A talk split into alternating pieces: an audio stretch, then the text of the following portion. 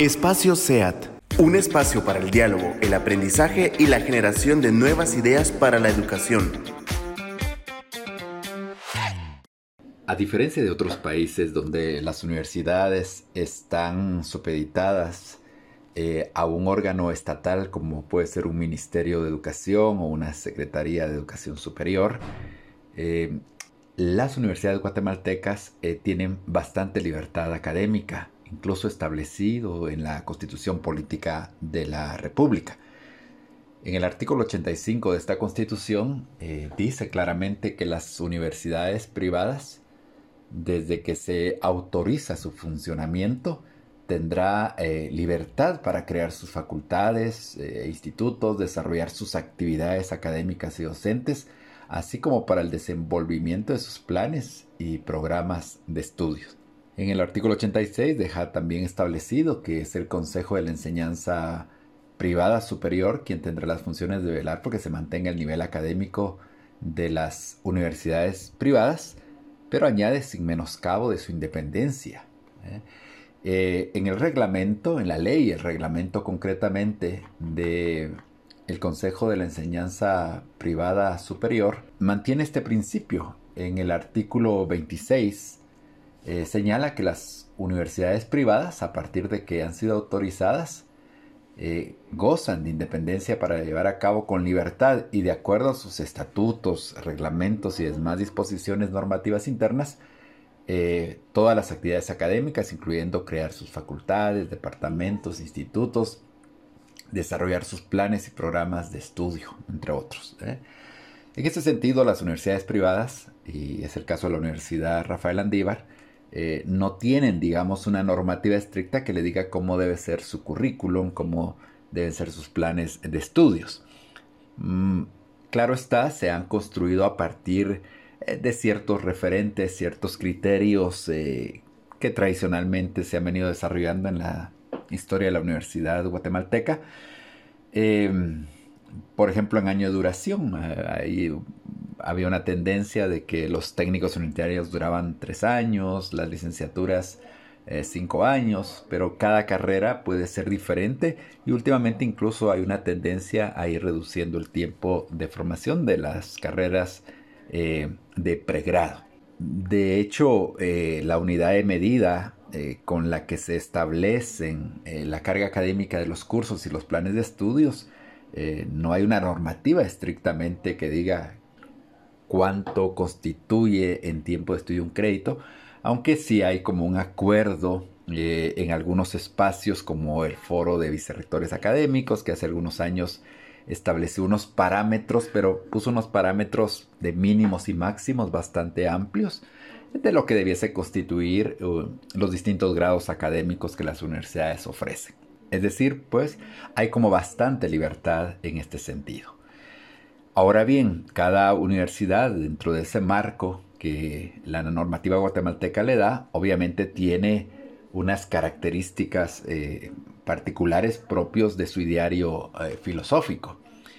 En el caso de la Universidad eh, la Rafael Andívar, sus actuales estatutos, aprobados en 2007, señala que es una universidad que realiza su misión de servir al país inspirada en los valores cristianos. Ahí sí hay una orientación clara de que la universidad en sus funciones sustantivas de investigación, docencia y proyección debe hacerlo inspirada en los valores cristianos. Y de hecho en el artículo 4 de sus estatutos dice expresamente que debe realizar estas acciones sustantivas desde el proyecto educativo jesuita. Eh, hoy día se habla eh, ignaciano en un sentido más amplio. Eh, y dentro de las orientaciones que ha dado la Compañía de Jesús a todas las obras educativas, incluyendo universidades confiadas a la Compañía de Jesús, se hace una invitación expresa a que en el desarrollo de su vida universitaria y de sus funciones sustantivas de investigación, docencia y proyección, eh, las universidades deben ser fieles a la tradición y el proyecto educativo de la Compañía de Jesús. Y en algunos documentos importantes eh, de la Compañía de Jesús, como es la Congregación General 34 de la Compañía de Jesús, que es el máximo órgano legislativo de la Compañía de Jesús en el mundo, eh, hay un apartado sobre las universidades y claramente dice ahí que eh, las autoridades universitarias deben mantener y fortalecer el carácter sustantivo de ser una universidad. O sea, lo primero es que es una universidad, pero eh, debe armonizarlo con su carácter adjetivo de ser jesuita.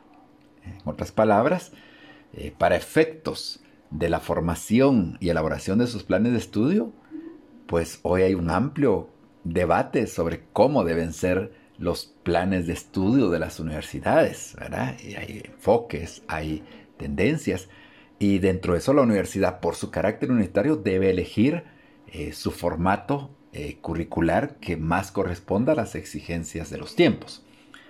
Pero con independencia del modelo curricular, la estructura curricular, la normativa curricular, se debe intentar eh, mantener el carácter adjetivo de ser jesuita. El documento citado dice que el sustantivo garantiza la autonomía de la universidad y con el adjetivo se busca la armonía con la misión de la compañía de Jesús. ¿eh? Es decir, eh, que hay que contribuir desde su misión y carácter universitario a la misión de la compañía de Jesús y de la iglesia. Y que en los últimos años se ha venido esa misión sintetizando en algunos elementos que en un primer momento fueron promover la fe y la justicia, una justicia que surge de la fe cristiana, más adelante se plantea que también debe promover eh, ante las grandes diferencias y conflictos en la sociedad de carácter cultural o de carácter religioso, sea eh, la misión de promover el diálogo intercultural y el diálogo interreligioso. Y más recientemente se ha añadido a esta misión eh, el mandato de reconciliar, de reconciliar a las personas consigo mismo, a las personas con los demás, a las personas con su entorno. Y a reconciliar la persona con la trascendencia, con Dios. Entonces, esa es la misión de la compañía de Jesús, tal como sus documentos eh, corporativos lo indican. Y entonces se espera que la universidad y su propuesta formativa y curricular de algún modo sean instrumentos para colaborar en esa misión más general de la compañía de Jesús. Entonces, como una universidad eh, que debe estar atenta a las exigencias de la fe y la justicia en su contexto nacional y regional, se invita a que la universidad esté atenta a los clamores y los retos que brotan de la sociedad, y especialmente de los más afectados en esa sociedad, donde se nota en Latinoamérica y por supuesto Guatemala un acelerado deterioro de las condiciones de vida, marcados por el aumento de la pobreza, la exclusión, la desigualdad, la desesperanza, que impulsa a muchas personas y a muchos jóvenes a migrar de manera forzada.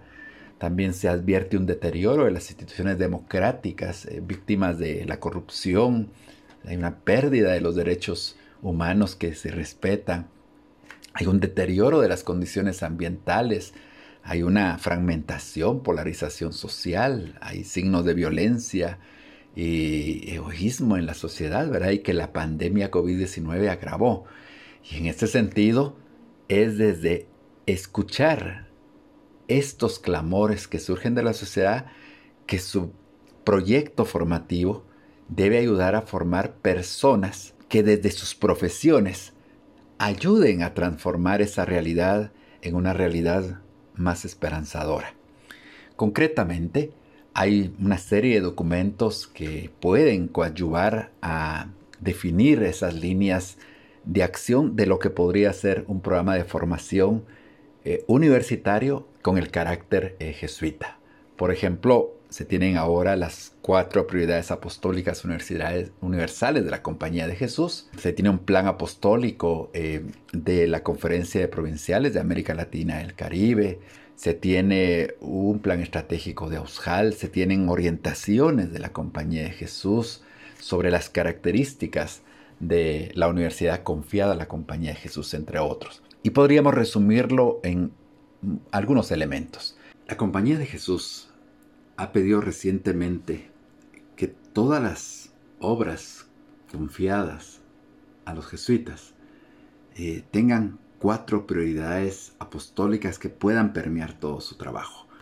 Y una de ellas es acompañar a los jóvenes en la construcción y en la creación de un futuro con esperanza. La juventud es un momento de tomar decisiones fundamentales y el comienzo del proceso hace realidad y cumplir sus sueños. Y sin embargo, los jóvenes de hoy, de Latinoamérica y de Guatemala, enfrentan enormes desafíos. Eh, la incertidumbre de las relaciones en una era digital, la disminución de las oportunidades de trabajo, el crecimiento de la violencia social y política, la discriminación y la degradación del medio ambiente, entre otros. Y todo esto hace que les sea difícil encontrar un camino donde puedan construir un futuro con esperanza. Y es ahí donde el papel de la universidad va a ser fundamental. Concretamente, eh, en todos estos documentos citados, se dan algunas pautas curriculares que deben considerarse de algún modo. En primer lugar, se deben formar profesionales altamente competentes, que sean buenos médicos, los mejores ingenieros, los mejores abogados, los mejores educadores, pero que además sean profesionales conscientes de la realidad, que en su proceso formativo tengan experiencias graduales de contacto y servicio a comunidades pobres y excluidas, que los sensibilice para que, siendo egresados, contribuyan desde su profesión a hacer posible una vida digna y plena para todos los seres humanos, para todos los hombres y mujeres de estas sociedades. En segundo lugar, siguiendo la tradición educativa jesuita, no se trata solo de formar el intelecto o formar para la profesión útil, que es importante, sino ofrecer una formación integral humanista. El padre Arturo Sosa en 2007 decía que en nuestros tiempos la universidad debe tener como norte de su camino, como orientación de su futuro, la formación de personas integrales. Una formación que tome en consideración las múltiples dimensiones de la compleja y por eso maravillosa tarea de hacerse ser humano. Es una formación integral que haga más plenos, más felices, más realizados a los estudiantes. En tercer lugar, mm, se invita a incluir en la formación ofrecida eh, un componente de formación ciudadana que incluso sea capaz de suscitar vocaciones para el servicio público, eh, que les permita ser promotores de la justicia tan necesaria en nuestros países el servicio público hoy está tan desprestigiado, pero ahora más que nunca se hace necesario formar personas fuertes, profesionales con una fuerte y sólida formación ciudadana, que en equipo puedan ayudar a transformar las sociedades por medio del servicio público, desde una perspectiva de justicia y una perspectiva ética. En cuarto lugar, se invita a la universidad a formar personas con conciencia local, de su realidad local, pero hoy más que nunca también que tengan una conciencia global, que los abra la ciudadanía global. Se trata pues de una formación con una perspectiva de internacionalización, ¿eh? que les haga ver más allá de su mundo y de su localidad. También se invita, en quinto lugar, a formar profesionales para una nueva cultura digital que está transformando la sociedad, que está transformando las profesiones, ¿eh? pero que al mismo tiempo usen esa cultura digital desde una perspectiva de un nuevo humanismo digital. En sexto lugar, eh, aún la formación universitaria ha sido presa de lo que algunos llaman la pandemia de la superficialidad. ¿eh? De la acriticidad. Entonces, hoy más que nunca se nos invita a formar profesionales profundos, creativos, críticos y al mismo tiempo propositivos. Esa es otra característica muy importante. Y en un mundo tan polarizado, también se invita a formar eh, profesionales con capacidad de discernimiento, de diálogo, de búsqueda del diálogo como forma de buscar soluciones conjuntas e incluso de reconciliar. Una octava orientación es que a pesar de lo masivo que pueda ser nuestra institución universitaria, hay que buscar los medios, las maneras creativas para que se logre acompañar a los estudiantes personalizadamente en el camino de su vida estudiantil, de su formación profesional y de su formación humana. Es decir, crear estructuras de acompañamiento de los alumnos a lo largo de su formación. Y también tenemos que seguir eh, procurando, y hoy más que nunca, eh, pensar en nuestra formación, en nuevos modelos formativos innovadores y escuchar a los jóvenes. Se trata de recuperar lo mejor de la tradición educativa jesuita que desde sus inicios ha sido innovadora, pero que luego de la pandemia ha quedado claro que necesitamos repensarnos. Tenemos que reimaginar la educación con nuevos modelos alternativos que respondan mejor a las necesidades educativas actuales. Espacio SEAT.